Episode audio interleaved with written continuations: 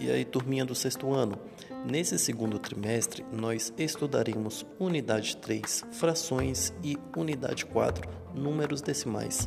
Na unidade 3, nós vamos focar em ideias associadas a frações, representação e leitura de frações, frações equivalentes e nas operações com frações. Show de bola? Já que são pré-requisitos para os anos futuros de vocês. Na unidade 4, vamos focar estritamente nas operações com os números decimais. Desejo que nós tenhamos um segundo trimestre muito tranquilo e abençoado. Um grande abraço a todos.